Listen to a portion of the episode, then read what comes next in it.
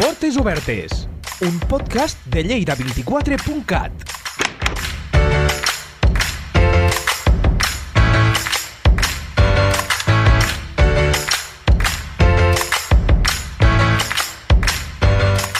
L'empresa municipal d'urbanisme de Lleida es va crear l'any 1994 amb l'objectiu de fer les actuacions urbanístiques i de construcció encomanades per l'Ajuntament de Lleida. També es va crear per gestionar els plans de barris, executar el planejament urbanístic, fer obres de dotació de serveis urbans i, en general, les obres que constitueixin una inversió en les infraestructures del municipi. També s'encarrega de la planificació, l'execució i la gestió de totes les polítiques municipals d'habitatge i gestiona el patrimoni municipal, així com les operacions relacionades amb la promoció, la rehabilitació i la construcció d'habitatges. L'octubre del 2022, però, la societat va canviar el seu nom per anomenar-se Empresa Municipal d'Agenda Urbana de Lleida. A la vegada, es modificaven també els seus estatuts per incorporar noves funcions, com les de gestió de la zona blava, la grua i el dipòsit municipal de vehicles. Avui obrim les portes de la mà.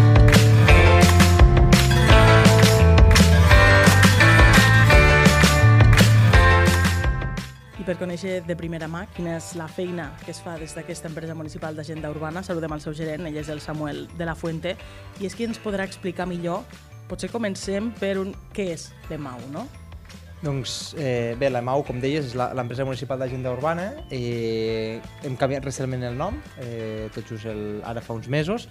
Eh, és el que coneixem a Lleida o fins ara coneguda com l'empresa municipal d'urbanisme i arrel de, bueno, del, de, la, de la intenció de l'Ajuntament de, de municipalitzar el servei de zona blava, grua i dipòsit, doncs eh, fa aquest encàrrec de gestió a, a l'empresa municipal i amb, i amb, doncs, amb, aquest, amb, aquesta, amb aquesta excusa o, o per, per poder, eh, sortir del, del, del nom tradicional d'empresa municipal d'urbanisme, atenent que doncs, es fan, o actualment s'estan fent més serveis, doncs li, li, li canviem el nom i li posem un nom una mica més ampli, eh, doncs, amb, amb aquest nom d'empresa municipal d'agenda urbana, entenent que l'agenda urbana és, doncs, és tot aquell, tots aquells, eh, totes aquelles qüestions, tots aquells sectors diguéssim, que, que ens porten cap, a, cap, al, cap als objectius de desenvolupament sostenible, en aquest cas, doncs, evidentment, amb temes de, de mobilitat sostenible, d'eficiència energètica i amb d'altres temes que, que, ja, que ja, ja es venien fent a,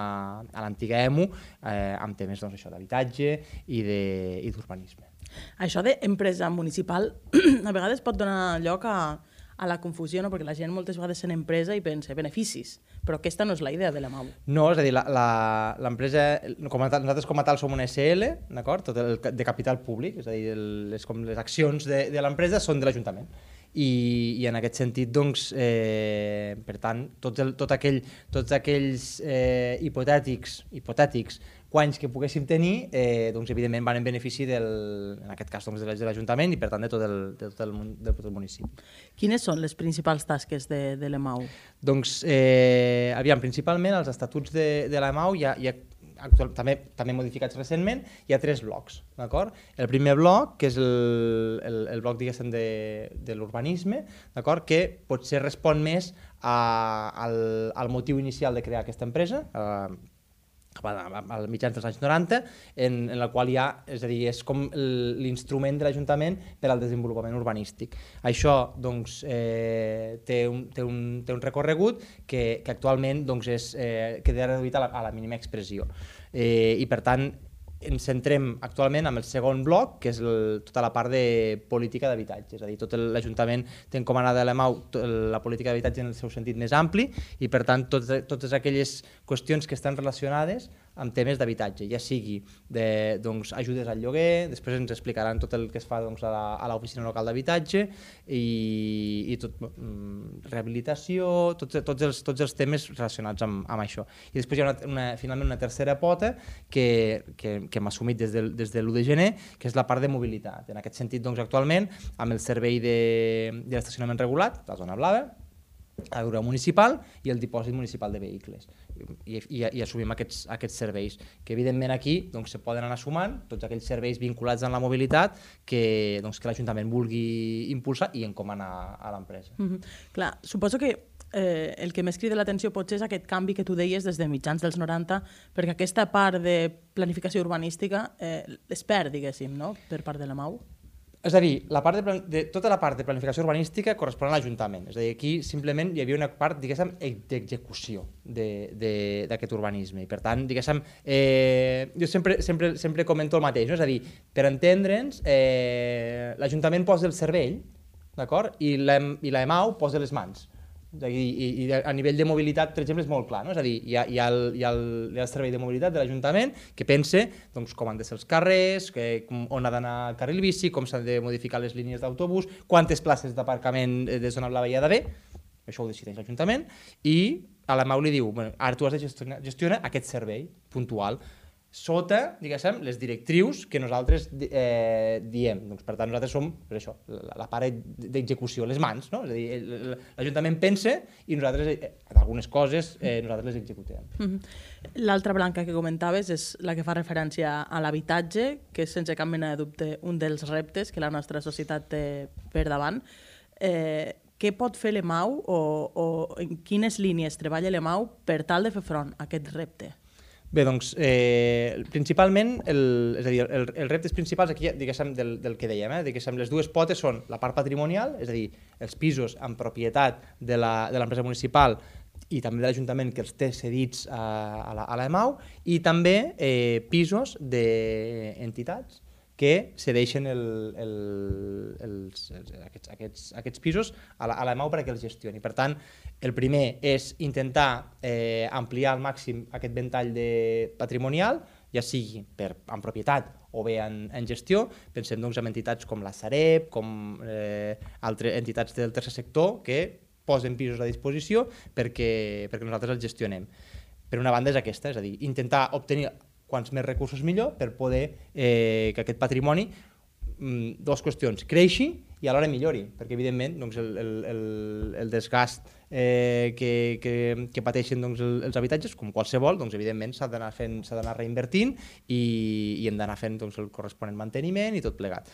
I per un costat això, és a dir, créixer i, i, i mantenir en, en bon estat el, el patrimoni actual, d'acord? I per altra banda, tota la part de serveis que estan relacionats amb, amb l'oficina local d'habitatge, que jo crec que pr- pr- després us, us explicaran millor cadascun d'aquests serveis, però evidentment ja no és només el patrimoni propi, sinó ampliar la, la, la, el número de pisos de, eh, per al lloguer social, per exemple, mitjançant la, la xarxa de mediació, le, el registre de sol·licitants d'habitatge de, prote de protecció oficial, per tant, intentar tenir una porta oberta a que la ciutadania doncs, pugui inscriure's en aquest registre per optar a, a disposar d'un pis eh, i tots aquells serveis relacionats doncs, amb ajudes al lloguer, ajudes a la rehabilitació, això ja diguéssim, de cara a, a particulars doncs, que vulguin tenir aquestes ajudes per poder, mm, bueno, per poder tenir un habitatge digne. Mm -hmm.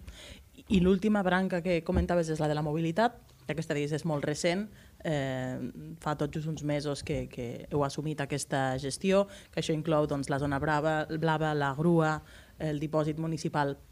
En aquest sentit, de quina manera l'EMAU eh, pot també incidir en la mobilitat a, a la ciutat? Perquè tal, tal com ho expliques, sembla que es limiti molt aquesta gestió d'aquests tres serveis. No sé si això també, eh, diguéssim, incideix en la manera com la gent es transporta, es trasllada a la ciutat de Lleida.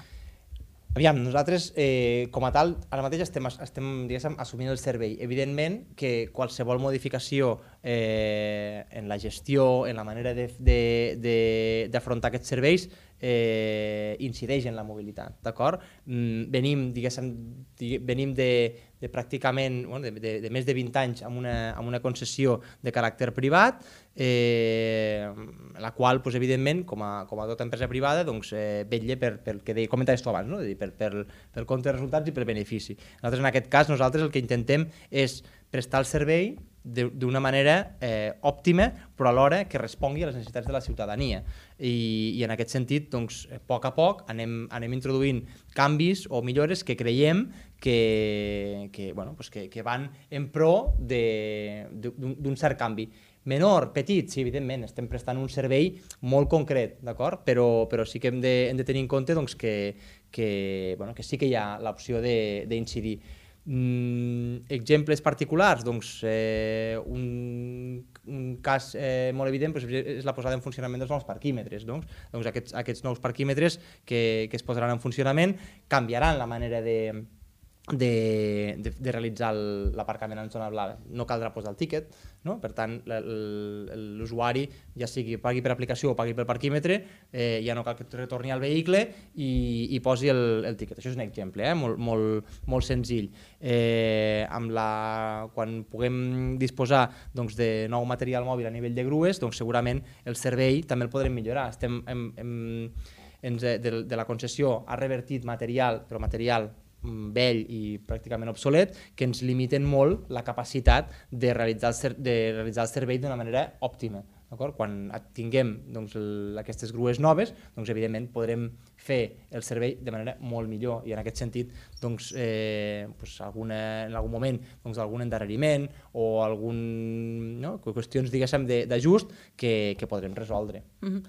Com eh, es conjuminen aquestes dues vessants que a priori semblen tan diferents? No sé si per aquí també va una mica el, el canvi de nom que es va fer, no?, d'agenda urbana, perquè a priori habitatge, Eh, mobilitat amb aquestes tasques tan concretes, no? sembla que siguin dues coses que hagin d'estar potser en departaments diferents, però aquí les feu, diguéssim, de manera conjunta. Jo, jo crec que bàsicament eh, l'única paraula, la paraula que, que, que uneix això és la gestió. És a dir, el, la part d'habitatge requereix, la part patrimonial i la part eh, de servei requereix de moltíssima capacitat de gestió, ja sigui gestió pròpiament administrativa, no? amb els diferents convenis que hi ha amb les administracions, amb l'agència eh, de, de l'habitatge, amb entitats del tercer sector, amb, amb tot de, bueno, tot d'altres ens, i la part de i la part de mobilitat és, és exactament el mateix. Eh, pensem que amb l'estructura actual o l'estructura prèvia d'habitatge, el que hem fet ha sigut intentar generar economies d'escala, sinergies, per poder utilitzar l'estructura de gestió i traslladar-la a la part de mobilitat, ja sigui serveis jurídics, serveis econòmics, serveis tècnics que puguin, que puguin eh, estar no, no relacionats, però que al final no, deixa de ser doncs, metodologia de treball que aplicada al, al, a l'àmbit de, de mobilitat doncs ens, ens dona eh, la solvència que hi ha hagut fins ara a nivell de, de gestió amb l'àmbit de l'habitatge, traslladar-la a, a, a l'àmbit de, de la mobilitat. I en aquest sentit això és, diguéssim, és el, el, el punt d'unió en quant al funcionament més estrictament empresarial. Evidentment, eh, hi, ha, hi ha tantes altres qüestions doncs, que, que, poden estar, que poden estar relacionades. Pensem que aquí nosaltres, al, al, als, al servei tec, als serveis tècnics, eh, disposem doncs, d'enginyers, d'arquitectes tècnics i que, per tant, eh, qualsevol projecte, qualsevol qüestió relacionada amb la mobilitat que de nova implantació o, o, o que haguem de fer per poder assumir correctament el servei, doncs evidentment que, que es generen aquestes, no? aquestes sinergies i aquesta capacitat d'utilitzar aquests recursos eh, en pro del, del servei. Mm -hmm. Tot plegat es fa més des de diferents seus que també, diguéssim, diferencien una mica aquesta tasca. Explica'ns una mica quines són aquestes seus, on, diguéssim, té aquestes xinxetes posades l'EMAU? Sí, tradicionalment la, la ubicació de la, de, de la EMU i, actualment de la EMAU doncs és, està al centre històric, tenim les oficines centrals al carrer Cavallers, a l'edifici 10-12, d'acord, on, on a més a més de, de, de l'oficina central també hi ha el recentment eh, inaugurat servei pel dret a l'habitatge i eh, una mica més amunt, Cavallers 14-20, tenim l'oficina local d'habitatge, on es fan tota aquesta atenció a la ciutadania eh, en quant a ajudes per al lloguer, la xarxa de mediació, el que després segurament comentaran. Això, diguéssim, és la part de patrimonial i d'habitatge i, i els serveis centrals que, que diem. No? I després, amb la nova, amb la nova entrada doncs, de, del, del servei de zona blava, grua i dipòsit, hi ha dues seus en primer lloc, doncs, l'oficina on es fa tota la gestió de la zona blava, que és eh, a la plaça Blas Infante, al barri de Cappont, i després al dipòsit municipal de vehicles és on hi ha pròpiament el dipòsit, és a dir, tots aquells vehicles que, doncs, que per ordre de la, de la, de la Guàrdia Urbana s'han retirat o estan en dipòsit judicial o el que sigui, i a més a més és on hi ha el, el, el garatge i, i la seu de, del servei de grua. Des d'allà comencen tots els serveis que, que la Guàrdia Urbana ens demana que, que realitzem, de retirar algun vehicle. Quantes persones treballen en total en tots aquests serveis que té l'EMAU? Doncs en total som 63, 18 de l'àmbit d'habitatge i 45 que són eh, treballadors que el 31 de desembre treballaven a l'empresa concessionària del servei i que l'1 de gener van passar a ser treballadors de l'EMAU. Doncs si també, Samuel, demà parlar amb alguns d'aquests treballadors. Endavant.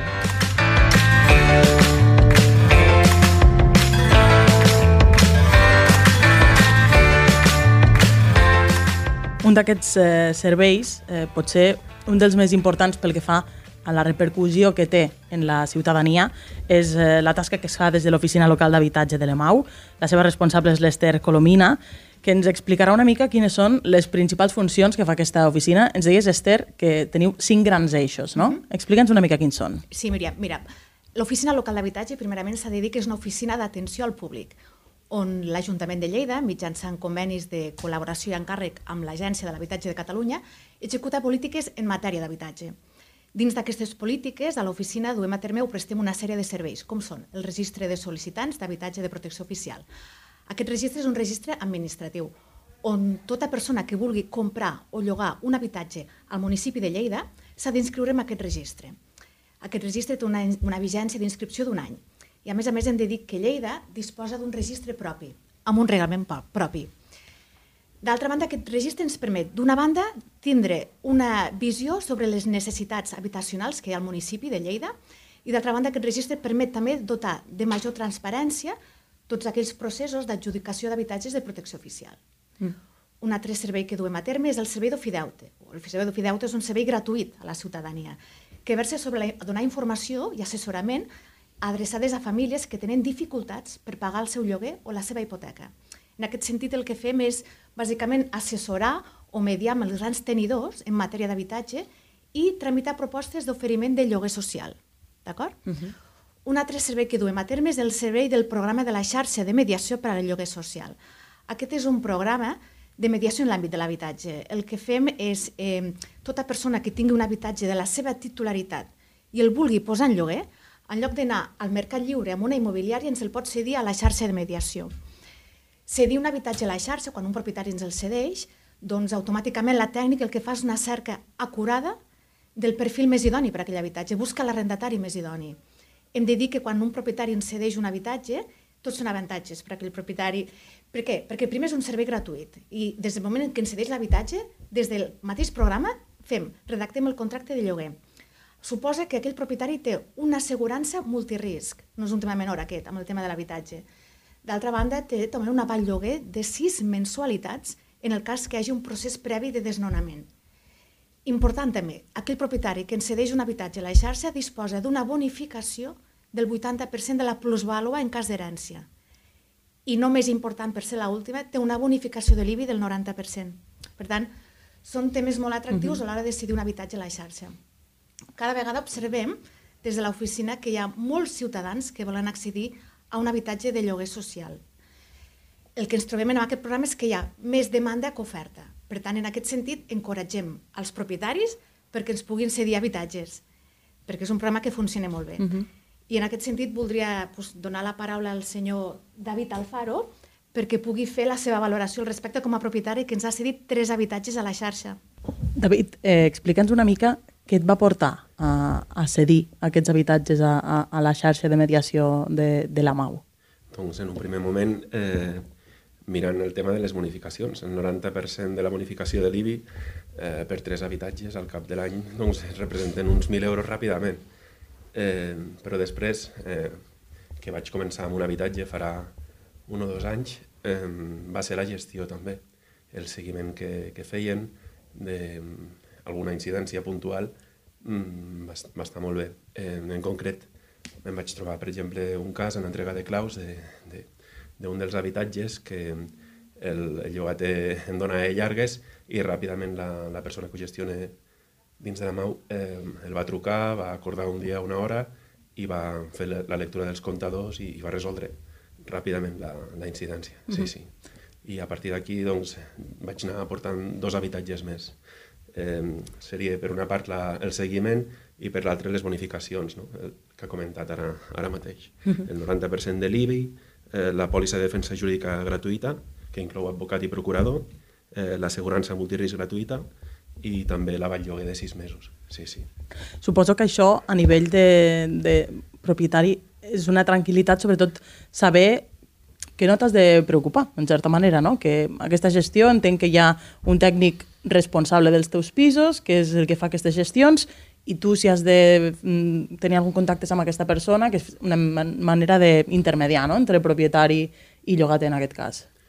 Correcte. Eh, i en aquest cas també et queda la, la tranquil·litat de la, que, la, que la persona que fa això, que és una, una empresa privada però de gestió pública, tampoc té un interès directe lucratiu no? I dona més fe de la, la tasca que està fent. No? I a part també la, la tasca social, no? que no la, a part dels beneficis econòmics que té, però també la tasca social que, que estàs fent, que normalment és gent que no té tants recursos però que té una solvència que ha estat supervisada abans no? per, per donar-los aquest lloguer. Mm -hmm. Eh, no sé si en, des de la teva pròpia experiència, eh, si has tingut contacte amb altres propietaris o altres persones, eh, si tu recomanaries aquesta, aquesta gestió o, o, o adherir-se a aquesta xarxa a altres propietaris, eh, si algú et preguntés quines són doncs això, les principals avantatges, una mica què és el que tu els hi transmetries? Una mica el que he estat eh, comentant eh, abans, no? El, el, tant la, el seguiment que se'n fa, eh, com el, els beneficis directament econòmics, pensant en la part econòmica de rendabilitat de, dels habitatges. I jo sempre als, als propietaris que, que conec d'edificis on hi ha mm, pisos en lloguer els, els hi recomano. I, uh -huh. Com et vas assabentar tu de l'existència d'aquesta possibilitat d'adherir-te a aquesta xarxa? Em sembla que va ser per, mirant per internet, amb alguna pàgina web de, de, les, de la xarxa de la borsa d'habitatge de Lleida, i, i que ho, ho vaig veure, vaig trucar, em van enviar un e-mail amb, amb totes aquestes i, i bonificacions, eh, vaig demanar, perquè sóc molt desconfiat que m'enviessin els contractes tipus, vaig llegir la lletra petita de tot, em va quadrar, dic a veure si és veritat, i va ser veritat, i a poc a poc doncs, els he cedit tres habitatges. Sí, sí. I, I el tràmit per fer aquesta adhesió, eh, doncs això, a nivell de contractes i tot això, és, és molt complicat perquè a vegades la, potser la burocràcia no? pot semblar que ens no, faci una mica enrere. És un contracte de, de lloguer tipus de nou, de nou pàgines eh, en, en què es compleixen tots els formalismes eh, legals i després hi ha un, un, una pàgina d'adhesió a la borsa o de cessió de l'habitatge a la borsa d'habitatge, una altra de la Vall Lloguer i no sé si me'n deixo una, una altra del rebut de la fiança i del, de la primera renda. Però és, és molt bàsic i, i, tens la seguretat de que estàs complint amb, amb tots els requisits legals perquè ells ho supervisen el contracte. Ens havies comentat fins ara, Esther, tres d'aquests eixos que, que dueu a terme des de l'oficina. Ens en falten dos que tenen a veure amb les ajudes al lloguer i també les ajudes a la rehabilitació d'immobles. Correcte, Míriam. Tenim actualment a l'oficina, anualment l'Agència de l'Habitatge de Catalunya convoca convocatòries de diverses modalitats d'ajudes de lloguer. Des de l'oficina el que fem és tramitar i gestionar, d'acord? L'any passat, el 2022, l'Agència de l'Habitatge de Catalunya va publicar i va convocar un nombre important de convocatòries, fet que va suposar un gruix important de sol·licitants que van demanar aquesta ajuda i, per tant, un volum important també en la seva tramitació. El que n'extraiem a l'oficina és que un segment important de la població a Lleida viu de lloguer. Per tant, aquestes ajudes de l'Agència de l'Habitatge de Catalunya doncs, són benvingudes dins del territori. Unes altres ajudes que tramitem també són les ajudes a la rehabilitació d'habitatges i edificis. I aquí, en els mateixos termes que l'ajuda de lloguer, és l'agència qui convoca aquestes ajudes i des de l'oficina tramitem i gestionem. A més a més, des de l'any passat tenim ajudes provenents de fons europeus Next Generation, en aquest sentit, voldria donar la paraula a la tècnica Arna Hernández perquè faci una, un detall més acurat d'aquestes ajudes. Doncs explica'ns, Anna, en què consisteixen aquestes ajudes a la rehabilitació? Eh, bé, el que ha dit la meva companya l'Ester eh, són les ajudes que van sortir mm, l'any 21, però es van obrir convocatòria l'any passat, um, i són um, les Next Generation, que tothom coneix, amb fons europeus. Uh, hi ha dos grans paquets, eh, un paquet que és eh, ajudes, sempre són per a edificis residencials, vale? no oficines, i són per a millora energètica dels edificis. I l'altre paquet és accessibilitat universal als edificis. El paquet de les millores energètiques, eh, bueno, què entenem per millora energètica? És eh, abrigar l'edifici i, i fer-lo eh, energèticament més eficient i, per tant, mm, per, reduir, per millorar el confort i per reduir el cost de viure en aquests eh, habitatges. Vale? Eh, eh, aquestes eh, ajudes, o sigui, ha el, el programa 1, eh, 3, 4, 5 i 6, són diferents programes que, eh, eh, depenent del percentatge d'estalvi o de millora energètica que es fa o d'on està situat o, o, i de les exigències, doncs és un programa o un altre. Uh -huh. Que si volem més detall, en, us heu de dirigir a l'oficina i, i us, us farem el servei d'atenció i, i, i assessorament que calgui.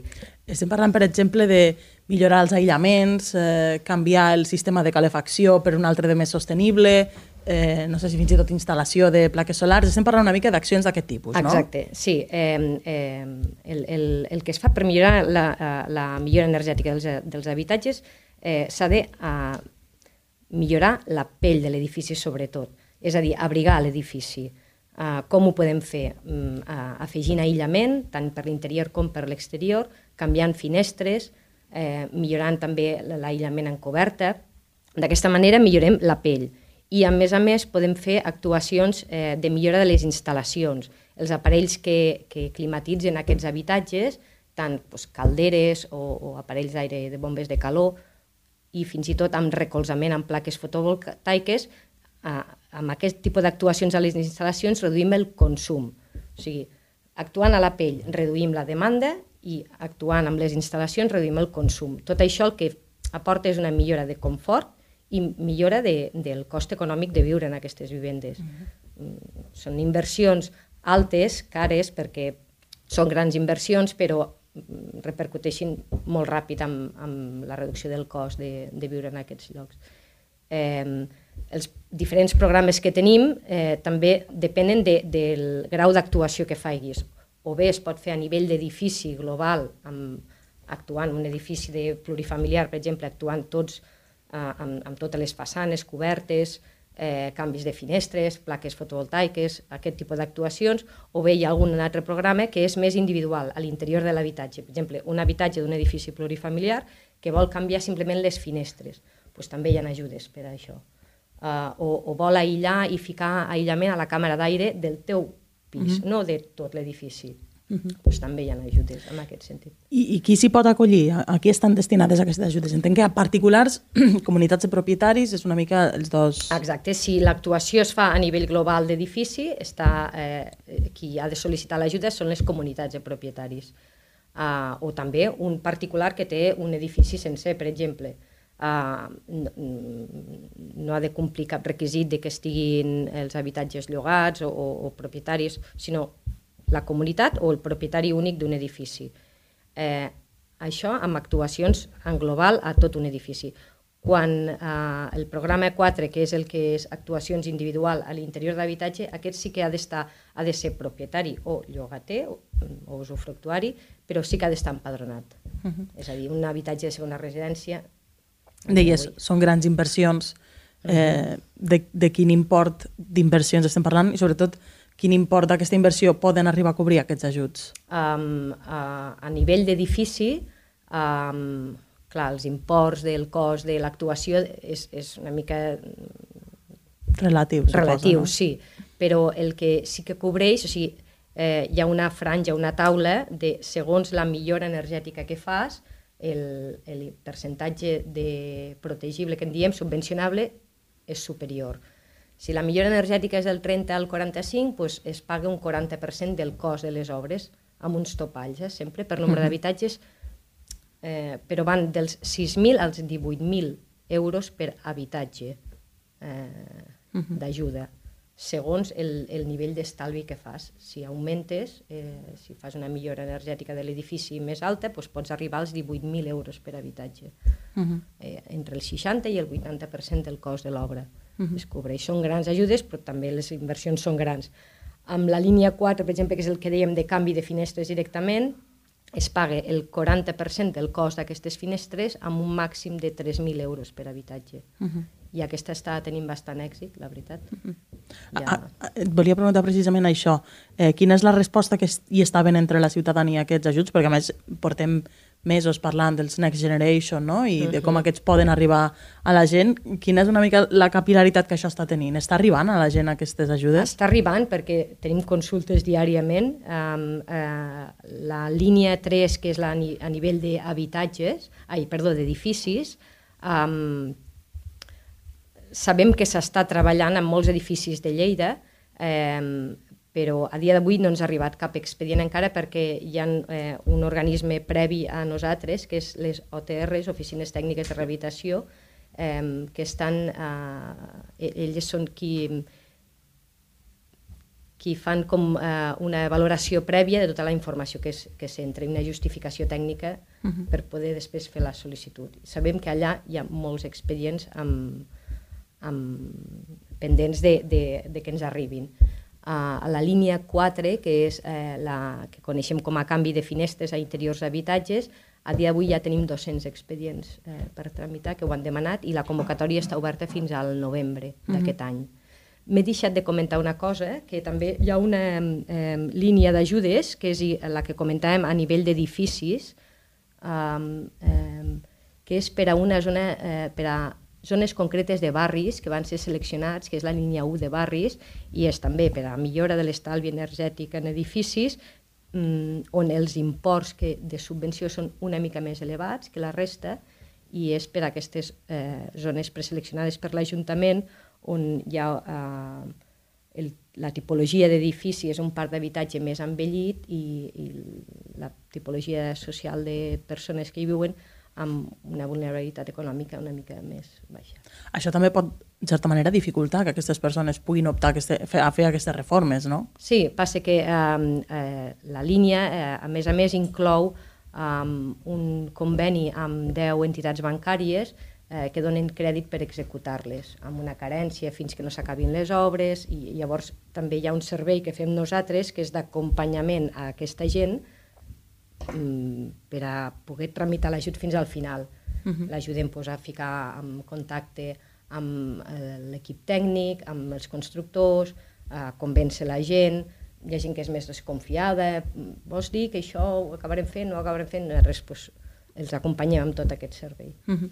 I en aquest sentit està tenint una bona acollida aquesta... Sí, més de la que ens pensàvem, la veritat perquè uh, hi ha un perfil de gent treballadora que ha estalviat durant anys, durant bastants anys, llavors um, bueno, tenen ganes, eh, entenen, els hem explicat molt bé mm, de què van aquest tipus d'ajudes, quins beneficis en podrien treure, perquè a part del confort del cost econòmic que li repercutirà cada dia viure en aquest pis, eh, al final amb aquestes inversions els pisos s'acaben revaloritzant.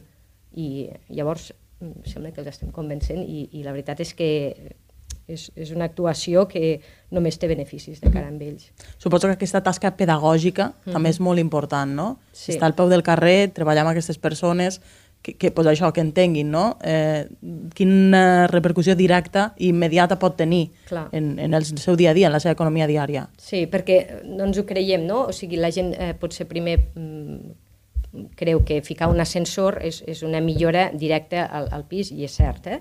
eh però la resta d'actuacions, aquestes que no es veuen tan fàcilment, eh, un bon aïllant, unes bones finestres, pues, eh, són millores a l'habitatge per tu com a, com a ciutadà eh, tens un confort mm, viuràs, o sigui, dormiràs me, millor per la nit perquè no sentiràs els cotxes que tens al davant per unes bones finestres.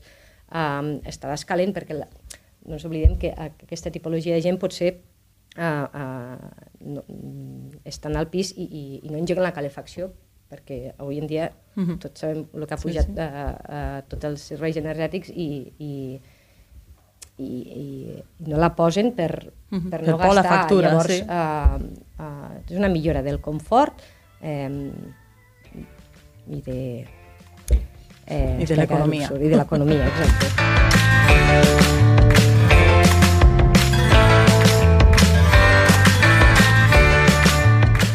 I de l'habitatge passem a un altre d'aquests eh, serveis que es gestionen des de l'EMAU.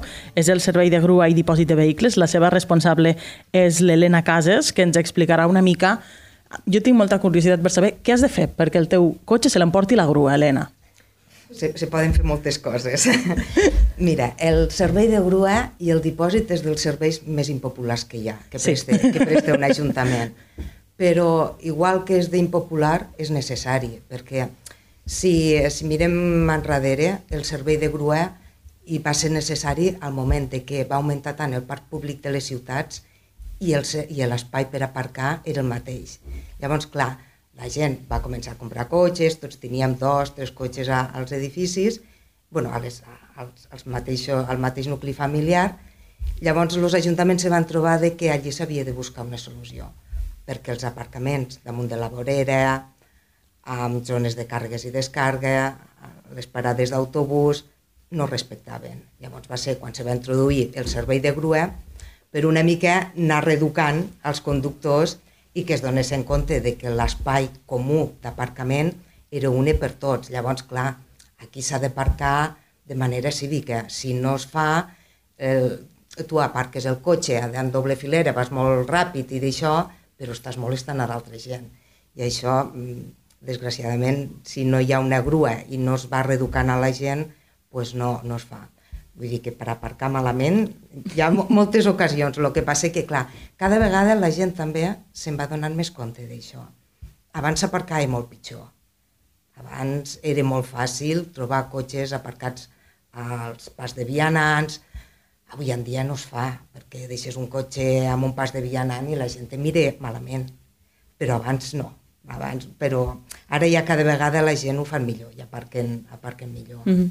Al final, eh, neix una mica aquest servei perquè fins que no ens toquen la butxaca sembla que no n'aprenem, sí, no?, d'alguna sí, manera. Sí, sí, és que el que està clar, que tothom diu, no, no, un, amb una reserva per un, per un aparcament de minusvàlid no s'ha d'aparcar. Està clar, tothom mm -hmm. ho sap, però és que la gent ho feia. I encara ara hi ha gent que ho fan. Després tothom té la seva excusa. No, és que he baixat un moment, és que havia de portar... Però clar, quan ho fan no es donen compte de que si ha passat tres persones que volien aparcar allí, en aquell aparcament, i no han pogut, generes una molèstia, clar. Mm -hmm. Qui pot trucar a la grua? Només penso en la Guàrdia Urbana o un particular també pot trucar-la perquè hi ha un cotxe no, aparcat? No, no. Nosaltres només fem el servei que ens demana la Guàrdia Urbana. No fem el, el servei directament si tu truques al dipòsit, mira que m'està, tinc un cotxe aquí aparcat al vado i no puc sortir de casa, te direm, truca a la Guàrdia Urbana. La Guàrdia Urbana va al lloc i després comprova que tot estigui bé, que realment aquella infracció s'està cometent, que la documentació, si per exemple és, és un gual, que la documentació estigui vigent i que estigui ben senyalitzat, tot això. I després és la Guàrdia Urbana qui ens demana a nosaltres que anem a buscar el, el vehicle i fem el trasllat amb, amb la grua. Uh -huh. Sempre tots els serveis de grua van a petició de Guàrdia Urbana. Quants serveis podeu fer en un dia? Depèn, depèn. Perquè, clar, nosaltres és això, com depenem de Guàrdia Urbana, depèn de, dels requeriments del ciutadà que li fa Guàrdia Urbana. Depèn, perquè, per exemple, dels dies que hi ha més, més actuacions, és, per exemple, els dijous i els dissabtes que hi ha Mercats. el dia del mercat. Mm. Clar, hi ha molta gent que la parca allí, aparquen el dimecres a la nit, no se'n recorden que el dia següent, bueno, a partir de les 12 de la nit, ja es poden retirar els vehicles perquè han de muntar les parades, tot això, i aquests són dels dies que hi ha més, més serveis. Després també ja depenen els serveis, per exemple, dels controls que fa Guàrdia Urbana. Clar, els controls d'alcoholèmia, controls de documentació, llavors si Guàrdia Urbana té destinat pues, un dia, pues, tal nit farem un control, pues, a la que munten el control, pues, aquella nit entraran molts més cotxes, igual una nit n'entren sis, però a la nit següent n'entrarà un, per si hi ha alguna necessitat. Mm -hmm. Clar, perquè diguéssim que vosaltres recolliu els vehicles per infraccions, però també eh, com a dipòsit judicial, per dir-ho d'alguna manera, no? També, sí. Al dipòsit els cotxes poden entrar per molts motius. Un és pel tema de, dels aparcaments, doncs el que són els vados, les parades d'autobús i, i tot això. Després un altre tema és per llei de seguretat vial, que englobaria tot el que són, per exemple, alcoholèmies, manques d'assegurança, manques de carnets de conduir... Un altre tema després són els vehicles abandonats, que hi ha gent que acaba abandonant el, el vehicle al carrer perquè igual tenen un altre vehicle i diuen, bueno, aquest l'acabarem arreglant, lo portarem al taller, al final no ho fan i allí queda, queda abandonat. Llavors, moltes vegades els veïns truquen a la Guàrdia Urbana, mira que aquest cotxe fa temps que està aquí aparcat i després la Guàrdia Urbana envia la grua a buscar el cotxe i es porta cap, cap al dipòsit. Mm -hmm. Després també hi ha el tema que em dius de, dels vehicles de, de dipòsit judicial. Per temes civils o penals, els vehicles fan cap al dipòsit. Mm -hmm fins que el jutge diu pues, que el vehicle aquell pues, o s'ha de destruir, o s'ha de tornar a aquesta persona, o s'ha de subestar, això després ja depèn del, del procediment judicial. I teniu una xifra, mm, encara que sigui estimada, de quants cotxes passen a l'any, per exemple, pel dipòsit de, de la Guàrdia Urbana? Ai, de, del dipòsit de, de vehicles, vaja? Mm, pues concretament aquesta dada no la porto. no passa res. Sí, no, també passa que el que sí et puc dir és que amb els anys els serveis cada vegada hi ha menys serveis. Pel que et dic, cada vegada les conductes són, són més cíviques, sí. Va haver uns anys que va haver, havia molts serveis. Després va anar baixant. La pandèmia també va ser una davallada molt, molt important. Uh -huh. Però, bueno, això depèn. Depèn de les necessitats i depèn de, del comportament dels conductors en general. I un cop la infracció, sigui del tipus que sigui, ja està feta i el cotxe ha acabat el dipòsit, Mm. quin és una mica el procediment per treure'l d'allà? Que ha de fer un ciutadà, entenc que es troba l'enganxin al terra, no? Sí. De que el teu cotxe s'ha retirat per, per la grua Mm. i que t'has d'adreçar al dipòsit municipal. Sí, sí. Depèn del motiu. Si has set per aparcament, pots vindre al dipòsit directament i et podràs emportar el vehicle pagant el servei de, de grua. Però si has set per un tema d'alcoholèmia o de manca de documentació, prèviament, per exemple, si és per alcoholèmia, hauràs d'anar a la Guàrdia Urbana i demanar l'autorització per retirar el vehicle del dipòsit. O si és per un tema que no es tenia assegurança, hauràs de contractar l'assegurança i portar-la a la Guàrdia Urbana. Després la Guàrdia Urbana, quan veu que ja ha desaparegut les causes que van motivar el dipòsit, doncs després és ja quan et donen l'autorització i en aquella autorització ja pots vindre al dipòsit, pagar el servei de grua o pels dies que ha estat també, si ha estat més de 12 hores després s'ha de pagar el pupilatge i després pagar i després ja, ja es pot retirar el vehicle. Quan val el servei de grua? 146 euros. I en funció de com més dies hi estigui, Sí. es paga més. Sí, exacte. Sí, a partir de les 12 hores, després són ca- 7 euros més en 90 per cada dia, uh -huh. durant els primers 7 dies. A partir dels 7 dies, després són 9 euros per dia. Uh -huh. O sigui que contra abans se ve, doncs millor. El que passa que a vegades, clar, són molts diners. Uh -huh. I a vegades hi ha gent que et diu, mira, doncs vindré el dia 5 perquè cobraré i fins tal dia no podré vindre. Us trobeu amb molts vehicles que mai són retirats? Sí, sí. N'hi ha, n'hi ha, vull dir, ens teniu allà ja. Sobretot, sí, molts pels temes de- d'assegurança. Molts del que entren per tema d'assegurança, pues igual un, un 50 o un 60% se queden ja al dipòsit. Qui- Quina és la capacitat del dipòsit municipal? Teòricament són uns 450 vehicles. En tenim més. Sí, sí. Això també és una cosa que també s'està treballant amb el- amb l'Ajuntament perquè això, clar, després l'Ajuntament el que fa és subestar-los els vehicles, declarar el residu sòlid. Uh -huh. Llavors, pues, això és, és una dinàmica perquè, clar, s'ha de notificar, és un procés llarg. Clar. Clar. clar, no és que entre el vehicle i al cap de dos mesos se declari residu sòlid. Aquí hi ha d'haver tot un procés de comunicació amb el propietari i llavors, pues, quan se veu que al final ja no el retire, és quan l'Ajuntament el declara residu sòlid. Hi ha un temps mínim que ha de passar el vehicle allà aparcat fins que es comenci a fer tot aquest procediment? Teòricament són dos mesos, uh -huh. però clar, la pràctica acaba sent més temps.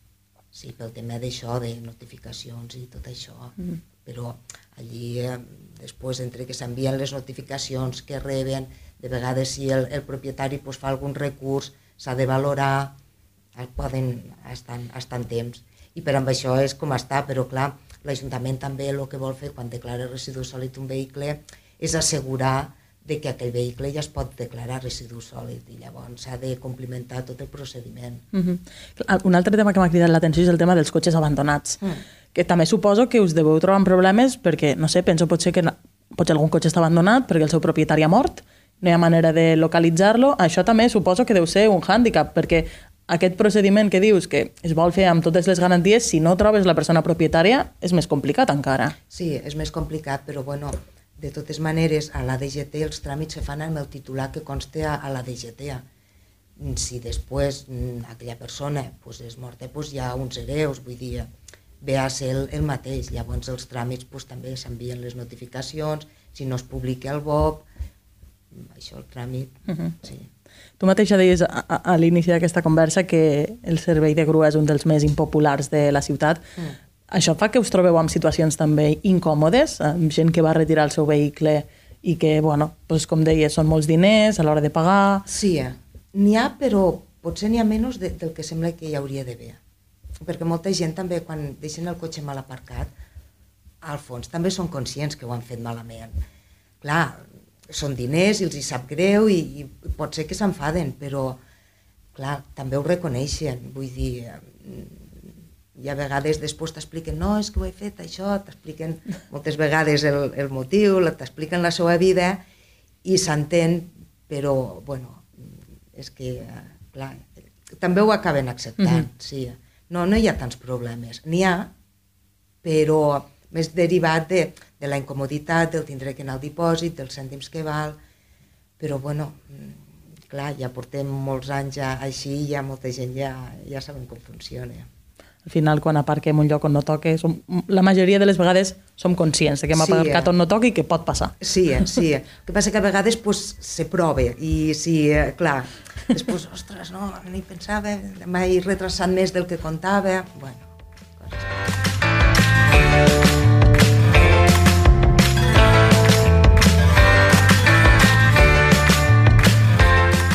I ara saludem a la Montse Garriga, que ella és vigilant de la zona blava de Lleida, l'altre potser servei impopular de, Sí. de la ciutat, eh, Montse. Eh, tu ets una d'aquestes persones que fa poc, relativament, s'ha incorporat a la plantilla de l'EMAU, diguéssim, no? Sí, bon dia. Sí, eh, fa des del gener, des del 2 de gener. Què tal el, el canvi? Heu, heu notat alguna cosa? De moment, bé, sí, hem millorat amb, per almenys amb tres punts. Jo crec que, parlo per mi i crec que en general els companys, que bueno, hem anat, de moment, a poc a poc, pues, eh, sembla que anem cap a bé. Uh -huh. eh, estàs d'acord amb que la de vigilant de zona blava és una feina desagraïda? Sí, i popular bastant, si no molt. Eh, en el teu dia a dia eh, suposa que també doncs, eh, interactues amb moltes persones en el moment en el que tu estàs posant la multa, no? Eh, com són aquestes situacions? Bé, ha de tot. La veritat és que, bueno, mm, la, jo sempre dic que hi ha més gent maja que, que el contrari, no? I realment ho crec. Eh, te trobes en, moltes, en molts casos i de moltes maneres. Però si l'actitud teva és, mm, no sé, receptiva en el sentit de... amb, aquesta, amb aquest pensament, no?, de que pot vindre una persona, normalment quan fiques una multa no és gens agradable perquè ho rep. Per tant, hi ha gent que te ve molt bé, hi ha persones que, doncs, perquè passi un mal moment, per bueno, mil situacions que pugui tenir a la seva vida, som l'excusa perfecta perquè es desfoguin. Llavors, doncs, bueno, sí, hi ha vegades que reps bronques, però bueno, mm, la, jo la majoria de vegades mm, quasi vam acabat amics. Vull dir, si, si quan te venen malament ho saps tramitar una mica, també és de dir que, que no tots, vull dir, sempre tens algun dia tonto tothom, jo la primera, i llavors de vegades no estàs tampoc tan... Però sí que la base és... eh, Jo em sento bé, la veritat, quan algú me ve malament i puc, mm, no sé, alinear una miqueteta cap a... bueno, poder sortir almenys amb un bon dia i, i amb bona actitud, no? Que, Uh -huh. Et toca fer una mica també de, de psicòloga, certa sí, manera. de fet, amb el temps que portem de cara al públic, l'experiència jo crec que de cara al públic i tothom que ho hem estat o estem, eh, trobes de tot, però, però sí, la veritat que, que bueno, a mi m'omple la veritat, encara que sigui aquesta part dolenta, també tens d'altres coses amb el dia a dia que trobes que pots ajudar moltes persones. I, bueno, i de fet, és potser una part que m'omple molt. Uh -huh. Quants anys portes fent aquesta, aquesta feina? Pues aquest any farà 22. Uh -huh. mm. Te n'has hagut de veure de tots els colors. Sí, de molt bons, de, vull dir, de vegades la veritat que inclús és que dius és que hi ha persones que són excel·lents i és que no ho, dubto, no ho dubtaré mai. I a vegades pues, bueno, que te trobes amb, amb coses més desagradables. Uh -huh. Però... Explica'ns una d'aquestes, de les bones, va. de les bones, bueno, jo què sé, és que n'hi ha moltes. A vegades pues, eh, te trobes amb algú que està passant un mal moment, eh, som el desencadenant per a que se fiquin i, i bueno, pues a lo millor mm, no sé, vas jugant una miqueteta amb, amb les paraules, potser, però realment sentint-ho i veus que a mi em satisfà molt pues, poder tranquil·litzar amb aquesta persona, que el que no pots dir a una persona que et ve nerviós, tranquil, perquè es fica més nerviós, sí. però sí que és veritat que, que, bueno, que si ho saps portar una miqueteta, acabe, és que t'acabes fent amic. quan, quan eh, estàs allò ja posant la multa, és, és veritat allò, vull també desmentir algunes llegendes urbanes, eh? allò de que quan ja l'has començat a posar ja no hi ha, ja no, no hi volta atrás. Que va, que va. A veure, jo, és, va, i ho fem jo crec que tots, Si una cosa és que estiguis denunciant, si encara no l'has introduït, que no vol dir imprimir, si no l'has introduït, pots tornar enrere. I, de fet, jo crec bueno, que ho fem tots. Eh, una cosa és quan ja està introduïda. Una vegada està introduïda, mm, ja està, ja vull dir que no, hi ha volta enrere. Això avui en dia va de, de, de la teva PDA a l'ordenador de l'oficina, o sigui, no, no pots. I després ja la gent també juga molt amb, pues amb, amb, amb, amb molta picaresca que al final, pues, com el que tu dius, no? que fas, ja t'aprens una mica la psicologia i ja te'ls veus vindre. Te veus vindre el que te la muntarà, te veus vindre en qui te'n pot sortir. bueno, és una mica, sí, el que tu dius, psicologia. Mm -hmm. una altra llegenda urbana, que us paguen comissió per posar moltes multes. Segur. tant de bo, no? no? I tant, i tant. No, no ho han fet mai, mai ni quan era l'empresa privada i ara sent l'Ajuntament molt menys. Vull dir, una de les raons de, que té pues, l'EMAU és aquesta que, que s'ha dit, no? és eh, al contrari, mirar de, de, bueno, de beneficiar d'alguna manera al ciutadà. Uh -huh. Encara que estiguin mal vistos, però també és com el dipòsit, no? és algo necessari, suposo, perquè hi ha molts vehicles que s'estan al carrer, s'estarien, si no fos així, pues un mes, dos mesos, inclús tot l'any, perquè ho hem vist. Sí. Una altra llegenda urbana. Quan plou, no passeu a posar multes. doncs quan plou mires de posar-te a cobert, estàs a baix d'un tant balcó, bueno, a veure, mm, evidentment no tant més l'aigua, si cau poc doncs vas fent. Quan ja et mulles, evidentment, no, no, no estem preparats per, per, per fer-ho, no? però sí que és veritat, doncs, bueno, quan acabi de ploure, mmm, si hem parat, per alguna raó, es continua. No teniu festa els dies que plou, treballeu no, igual. No, no, estem tots, tenim un horari, vull dir, tenim el nostre horari i les nostres zones per, per a fer i, i no, no, estem al, cadascú al seu lloc. Sempre fas la mateixa zona, Montse, o, o aneu variant? No, no, cada, cada dia, bueno, tenim de fet, que ha estat un dels canvis bons que ens han fet, és que cada mes tens un quadrant tens ja el teu dia de festa, ja saps quin dia faràs festa de cada setmana i tens les teves zones donades ja. Uh -huh. A tret de que hi hagi algun canvi doncs, per alguna baixa, per alguna necessitat específica. Uh -huh. Suposo que això mm, també té de bo que varies una mica, no? Sí, clar. A veure, les acabes repetint que te coneixes, te coneixen i coneixes.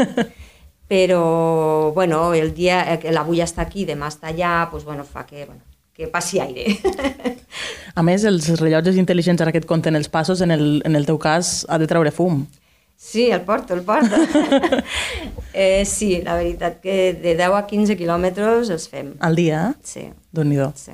Bueno, això també fas, treballes, però alhora també una mica Fas de gimnàs. exercici, clar. sí, sí, sí, és, encara ho agraïsso. Jo personalment ho agraïsso, perquè si no, no aniria al gimnàs. Eh, parlàvem també abans fa una estona dels nous parquímetres que han d'entrar en funcionament a, a la ciutat de, de Lleida. Portem molts anys amb uns parquímetres que donen molts problemes, eh, perquè, bueno, com, com deia el Samuel, eh, estan obsolets i, i de més. No sé si en aquest sentit, eh, amb aquests nous aparells, canviarà d'alguna manera la vostra feina? O, o, o si us han donat una... instruccions al respecte en aquest sentit? Jo crec que sí, una mica sí, perquè eh, sí que al començament serà una mica... Bé, farem, ja els hi dic als usuaris quan me diuen, me pregunten, pues, ja us farem un curset tranquils que, que ens tindreu a cadascú al lloc. Eh, però bueno, donaran moltes avantatges, la veritat que sí, perquè una cosa molt important que ara, per exemple, només passa amb l'APP, que tornen els diners. Si tu pagues, per dir alguna cosa, dos euros i, i ja estàs, que en mitja hora has acabat la feina que tenies per fer, doncs a l'APP tenies tens l'oportunitat de recuperar aquests diners.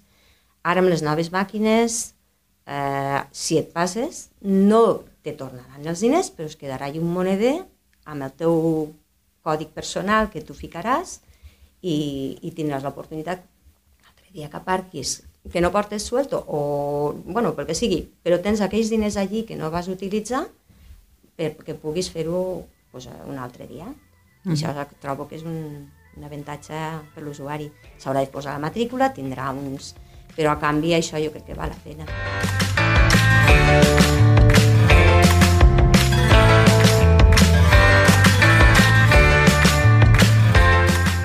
Doncs això és, a grans trets, el que fan a l'EMAU. Si necessiteu els seus serveis, ja ho sabeu, els trobareu al número 10 del carrer Cavallers de Lleida. Portes obertes, un podcast de lleida24.cat.